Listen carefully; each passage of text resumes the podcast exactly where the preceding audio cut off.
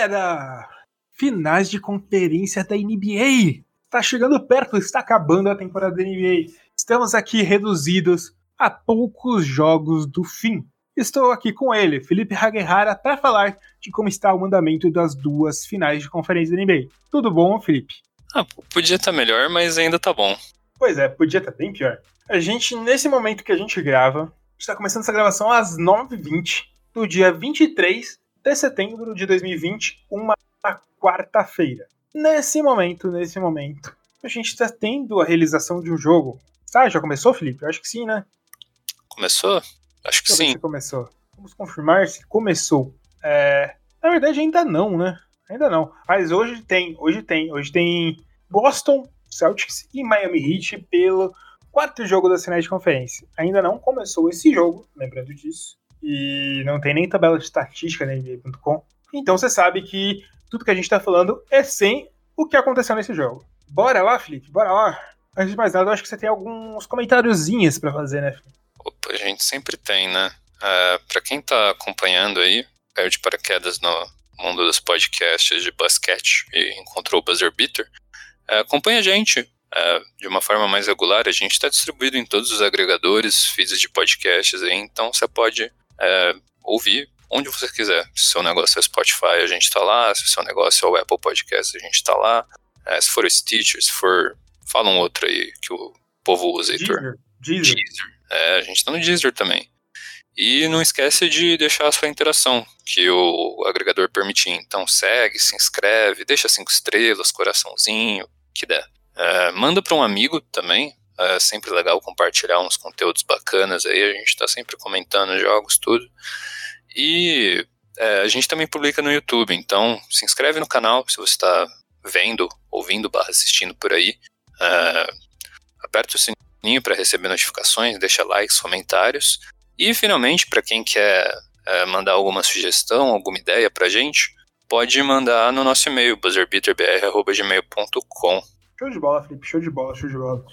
Bom, vamos falar de Boston Celtics e Miami Heat? Vamos, vamos. Cara, tá até estranho, né? Porque a gente ficou um dia sem jogo. Então, parece que faz muito tempo que a gente não vê essa série acontecer. Essa série não acontece desde sábado, a gente já tá na quarta-feira, Felipe. Bizarro, né? Tá acostumado com ter pelo menos um jogo aí por dia. É difícil, é difícil, é difícil, mas. Bom, né? Vamos lá. Miami Heat e Boston Celtics. O que uma série que parecia tá quase virando baba, baba pro Miami Heat, o Boston Celtics deu aquela recuperada, né? Se acertou, cara. Se acertou dentro de com quem precisava. Teve a volta do Gordon Hayward, mas o principal destaque foi, na verdade, quem, quem já estava participando da série, né? A gente teve um jogo muito bom do Jason Tatum. Jason Tatum, cara, que homem, cara, que homem, homem muito bom. É, a gente teve, antes disso, a gente teve que eu posso falar? Boatos de tretas no vestiário, que Jalen Brown e Marcus Smart quase teriam saído no braço, e que o Jalen Brown teria jogado coisas no vestiário, cenas lamentáveis, mas o time melhorou, né? O time melhorou no jogo no jogo 3 da série. A gente teve grandes momentos de, de todo mundo, né? Eu acho que a própria presença do do própria presença do próprio Gordon Hayward deve ter auxiliado isso. É um cara é um cara confiável. E a gente teve um jogo do Jason Tate com 25 pontos, um jogo do Jalen Brown com 26 pontos, um jogo do Marcus Smart com 20 pontos, um jogo do Kemba Walker com 21 pontos. Então, cara, quando esse quarteto joga bem, não tem o que fazer, né? Com certeza. É, o único, a única área que eles não conseguiram limitar muito o Miami foi no confronto direto do garrafão, né? O Ban conseguiu fazer bem o jogo de pivô dele, mas por outro lado eles conseguiram limitar bem o que funciona melhor do Miami, que é na verdade o Ban funcionando como um criador, né? Um... É, então, o grande forte do time do Miami é, sem sombra de dúvidas, as bolas de três pontos. E é, esse é um dos grandes, grandes fortes. Você tem um Jay Crowder, que arremessa relativamente bem, estava com 20%. Você tem o Duncan Robinson, que é o melhor spot-up shooter da liga, tranquilamente. Você tem o Goran Dragic, que sabe arremessar. Você tem um Tyler Erro, que fez só 33 pontos e é o exímio arremessador da linha de 3. Kelly Olynyk que mata suas bolas. Enfim, tipo, eles conseguiram limitar isso fazendo uma marcação de perímetro muito boa. O Miami arremessou 44 vezes da linha de 3, que é um volume altíssimo para a maioria dos times, e só acertou 12. E, cara, se eles repetem o jogo 2, que eles chegaram a arremessar, eles chegaram a arremessar 43 vezes e acertaram 14, tipo, eles já estariam mais perto de empatar esse confronto, porque o confronto foi 117 a 106 e foi seis pontos de diferença. Eles fazem mais umas três cestas de três aí já tá pau a pau. Então, essa marcação do perímetro foi muito importante pro Boston Celtics vencer, né? Com certeza, com certeza. Tem que pontuar que até nas vitórias do Miami mesmo foram partidas muito próximas, né? Teve o bloco do, do Ban e tudo, então assim, não é como se o Boston tivesse tomando uma grandíssima sova, o que aconteceu era que o que estava acontecendo antes é que eles não estavam conseguindo controlar o, a diferença no placar que eles sustentavam, né? Chegava o terceiro quarto, Miami tomava conta do jogo. É, parecia que, tipo, o Boston Celtics sofria apagões, não conseguia fechar o jogo. Tipo, obviamente o time do Miami é muito clutch. Escalada do Denver é o time mais decisivo nesses momentos, que cresce mais nos momentos chaves da liga. Mas. Da liga não, dos playoffs. Mas parecia que tava faltando alguma coisa para esse time do Boston, né? Sim, eu, eu acho que, na verdade, chegava um momento em que eles não sabiam um, reagir à melhor maneira de atacar a defesa de, em zona do Miami, e dois, não, não sabiam como controlar as movimentações em, nos entornos, principalmente dos, dos chutadores e de quem, quem se movimentava mais sem a bola nesse time, né? Por mais que o Miami tenha vários caras que carreguem, é, acho que um dos principais ativos deles é justamente essa movimentação fora da bola que deixa vários chutadores livres.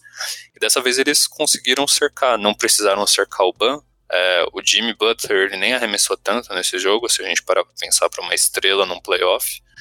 E isso obrigou outros jogadores que normalmente não arremessariam tanto, arremessassem muito da linha de três e convertessem pouco, né? Sim, sim, sim. Porque tanto o Jimmy Butler como o próprio Banadebaio são muito bons em atrair essas marcações, né? Isso, na verdade, tipo, o esquema do Miami é justamente esse o ponto, de você ter esses dois caras que são imãs, dois não, né? O próprio Goran Dragic consegue também atrair bastante a marcação, principalmente dos guards e de wings que vão ajudar. E o Duncan Robinson e os outros jogadores que se movimentam fora da bola, eles têm a função justamente de criar espaços e chamar atenção na movimentação deles fora da bola, que é onde eles são mais perigosos. E isso abre espaço para essas estrelas fazerem o jogo mais individual quando necessário. E dessa vez o Boston conseguiu se adaptar bem a isso durante a partida, né? E é aquilo que a gente falou também. Quando você tem um time que começa a ter jogos melhores das suas estrelas, aí, meu amigo, não tem o que fazer, né? O Boston Celtics vai sofrer quando o Banadebaio e Jimmy Butler tiver jogos inspirados, ou contra Tyler Erro, o próprio Duncan Robinson. E dessa forma também, o time também vai sofrer quando as outras estrelas tiverem jogos mais inspirados. Tipo, a gente teve Kemba Walker. Kemba Walker é aquele jogador, cara, que em diversos momentos da partida ele tá frio. E só que ele emenda sequências que completamente destroem o adversário. É, eu não tenho dados para comprovar isso, e olha que deveria ter, porque eu acho que tem alguma estatística quanto a isso. É, times, quando conseguem emendar essas runs, são jogadores como o próprio Kemba Walker é, Kawhi Leonard é, o Williams é, LeBron James é assim, que são essas runs de acertar muita coisa num pouco período de tempo. Esses times começam, o time adversário começa a perder sua força, né? Com certeza. Por um lado, eu acho até que era o que estava acontecendo do lado contrário, né? O Boston, tipo, quando começava a ter aquelas sequências de terceiro quarto em que eles tomavam uma quantidade absurda de pontos do Miami, eles justamente perdiam esse gás e viravam um pouquinho o momento do jogo. E e, curiosamente, também um dos times com, contra o qual o Miami teve grande dificuldade durante a temporada regular foi o próprio Clippers, né? E eu acho que eu vi um vídeo do B-Ball Breakdown em que ele até quebra um pouquinho na, na razão disso e tem muito a ver com atacar, um, iniciar o ataque pela, pelo wing lá, pelos lados do, do perímetro e é, utilizar os screens para partir para dentro e conseguir ou a, alguns tipos de arremesso ou é, liberar alguns chutadores, porque a defesa do Miami sempre faz aquele, aquela cobertura com mais de uma pessoa para dentro. Então, é, Boston é um time que pode se adaptar muito bem a isso. E um pouco disso já, já foi visto na última partida. Porque ainda mesmo, tipo, a base dos times, principalmente no ataque, são umas bases muito parecidas. Tipo, são times que usam e abusam da ultra movimentação no ataque, né? Sim. Sempre tem trocas, sempre tem muita movimentação sem a bola.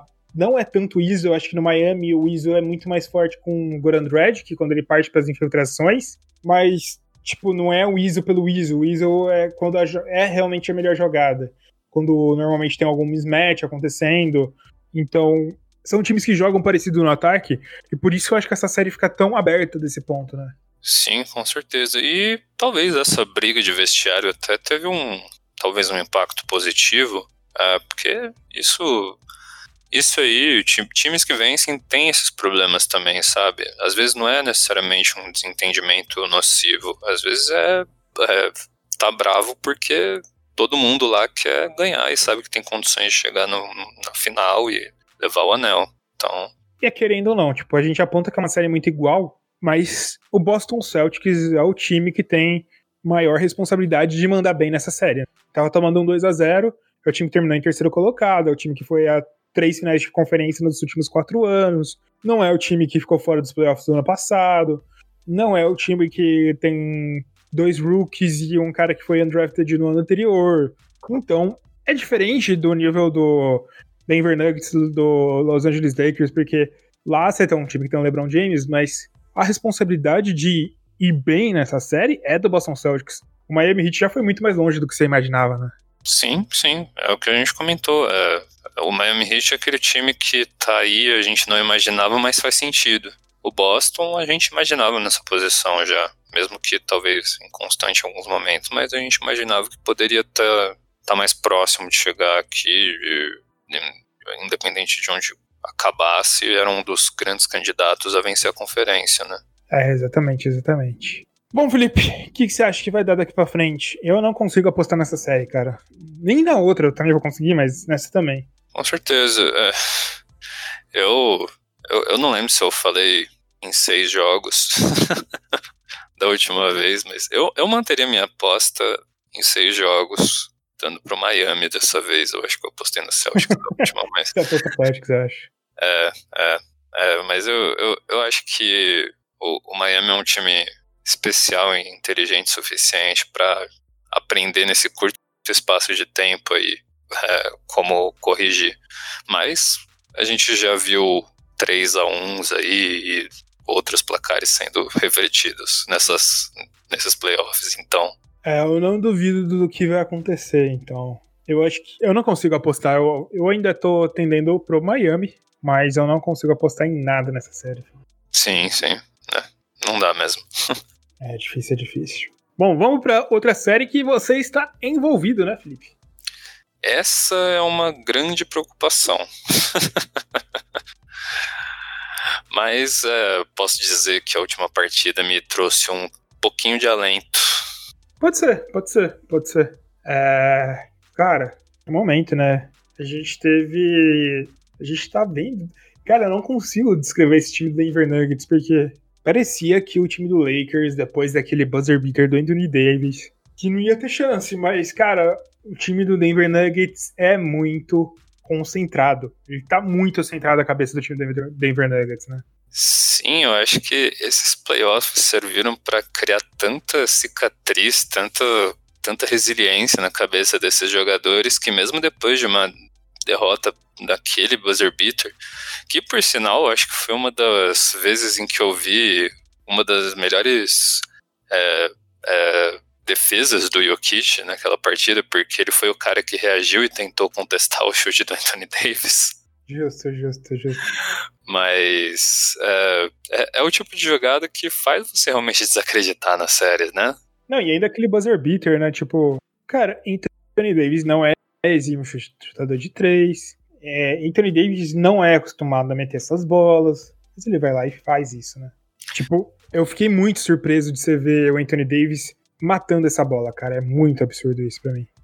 É, não, eu, eu, também, eu fiquei embasbacado. Ele é um bom chutador de três em certo nível, mas ele não é o que você falou, ele não é exímio. É, não é o tipo de bola que você imagina ele matando, e é, inclusive, tipo, aquela situação que você imagina que eles vão dar um jeito de dar na mão do LeBron.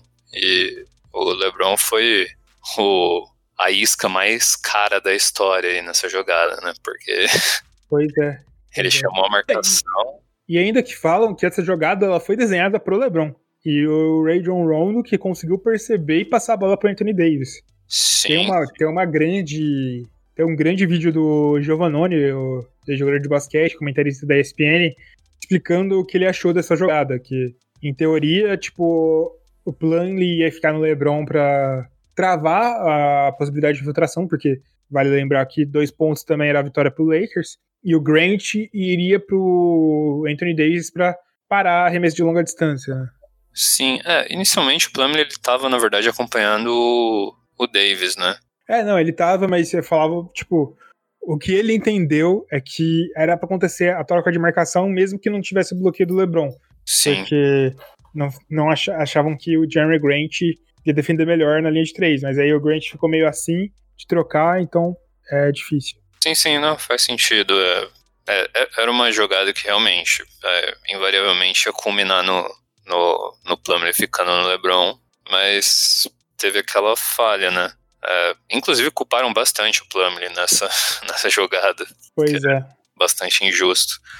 Mas é o que eu falei, foi uma da, um dos momentos defensivos, por mais que não tenha servido para nada, já que o buzzer beater caiu, mas foi uma das jogadas defensivas mais relevantes que eu já vi o Jokic fazer. Ele acompanhou muito bem a, a sequência, sabe? Ele contestou bem aquele chute. Cara, o Jokic tá bem na defesa. Pois é, cara. Eu não digo que ele é um grande defensor, mas pro nível dele, ele tá bem na defesa. Sim, né? sim. É... Ele não tá atrapalhando, né? mas. Pois é, né? Tipo, não é, não, é, não é só não tá atrapalhando, ele tá se esforçando. É isso que é diferente, eu acho. Na verdade, eu diria até que ele tá cumprindo o papel dessa, dessa série em que ele mais pode ajudar na defesa, que realmente é, tipo, atrapalhar onde ele pode, que é a linha de passe e colocar o corpo mais no Davis, por mais que isso não tenha, não esteja surtindo tanto efeito, assim. É, é, ele tem tamanho, né? Sim, é, é, ele tem tamanho e peso, né? Aqui o Davis, é, só o alcance. O Davis é um monstro, né? Tipo, é absurdo Mas... que o Anthony Davis é. Mas nessa última partida, por um lado, tipo, na, no, no caso do buzzer beater, o Jeremy Grant fez a cagadinha de não acompanhar.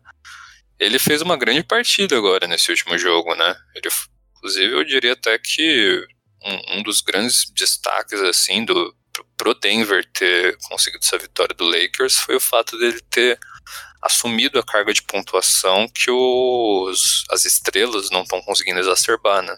E olha que as estrelas foram bem também. Foram o bem. Jamal Murray, principalmente, ele. Aquece. Aliás, é, uma coisa, um dado muito irrelevante do jogo 2, ainda falando do jogo 2. Jamal Murray jogou 44 minutos do jogo 2 e nesses 44 minutos o Jamal Murray teve um plus minus de mais 16, Felipe.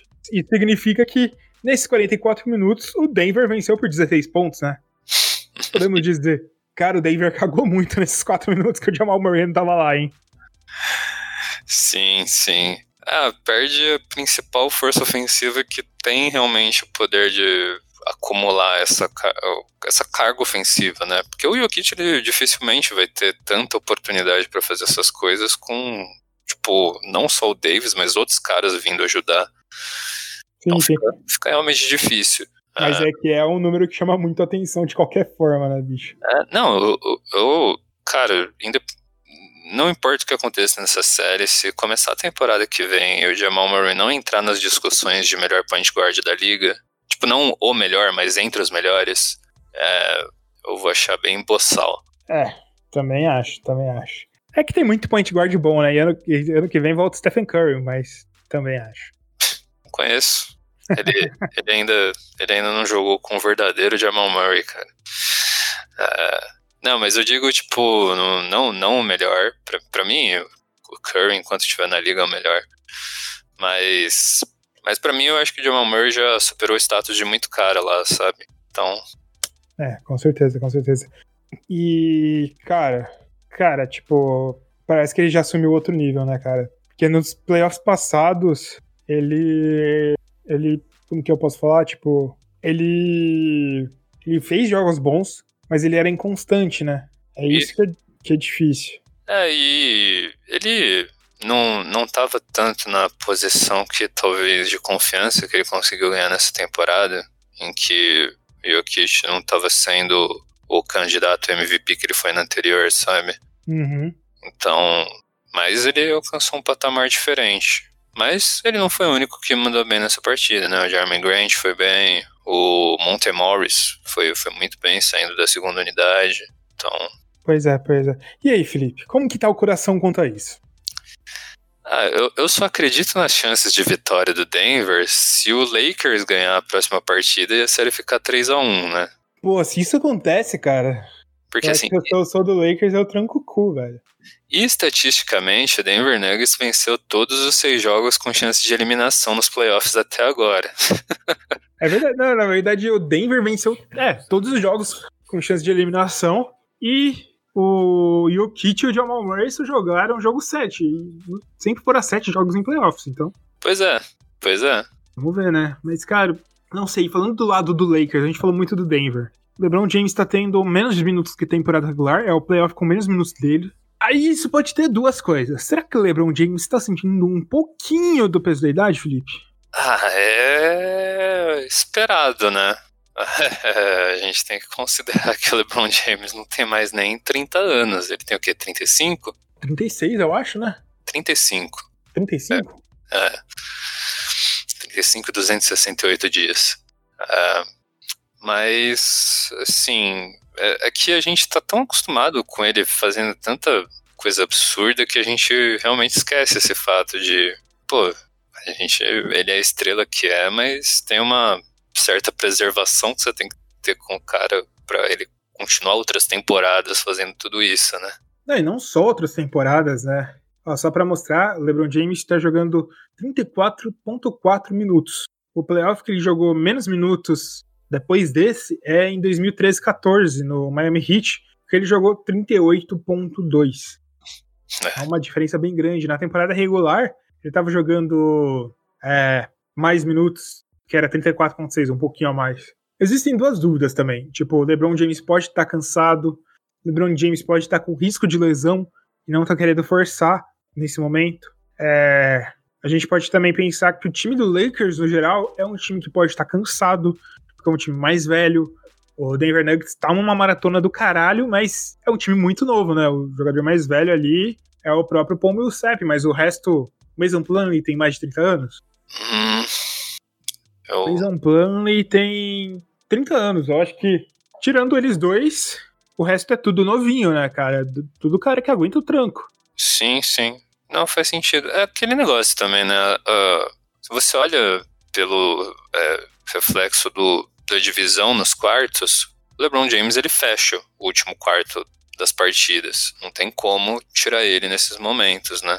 Exatamente, exatamente. É, mas é, acho que justamente essa é uma grande preocupação, tipo, é, com, como reagir, né? Eu vou pre preservar a, o cara aqui, né, para não, não correr o risco de uma lesão, mas eu abro espaço para sofrer algumas viradas na partida.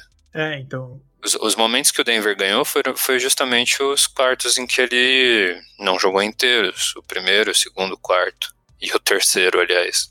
Pois nessa, é. Nessa última. Então você vê a falta que ele faz. Pois é, pois é. Bom, eu diria que o, o Lakers é favorito por muito. É. Mas se acabar a série e eu ver o Denver Nuggets na final, agora eu não duvidaria. Sim. É, se fosse um 3 a 0 agora, eu já teria desistido de acreditar em qualquer chance do Denver virar. E, sei lá, dependendo do que acontece amanhã, que vai ter o jogo, o, o jogo 4 também dessa série, a gente pode simplesmente voltar a pensar, tá, não tem jeito, vai dar Lakers. Mas o jeito que estão as coisas agora tá bem mais aberto, né? 2-1, um, perigoso. Porque querendo ou não, foi um jogo que o Denver pôde ganhar, um jogo que, que o Lakers ganhou, um jogo que o Lakers ganhou com autoridade, e um jogo que o Denver ganhou com autoridade, né? É, e o Denver pode ter achado uma solução, né? Que é não confiar, jogar tanto a responsabilidade de criação no Jokic. Quem criou bastante jogada dessa vez foi o Jamal Murray. Então, temos... Com certeza, com certeza. E vamos encerrando aqui o episódio do podcast, né, Felipe? Opa! Acabamos aqui mais um episódio do nosso podcast, o podcast do Buzzer Beater. E a gente espera que vocês tenham gostado e continuem acompanhando o nosso podcast, continuem acompanhando a NBA. E é isso, galera. A gente volta na semana que vem. Sabe se a gente define, se por acaso define um finalista, a gente não pode fazer um episódio especial sobre esse finalista, né, Felipe? Com certeza a gente vai fazer. Com certeza vamos fazer. Mas é isso, galera. Semana que vem a gente tá de volta. Falou. É nóis. Tamo junto? Valeu!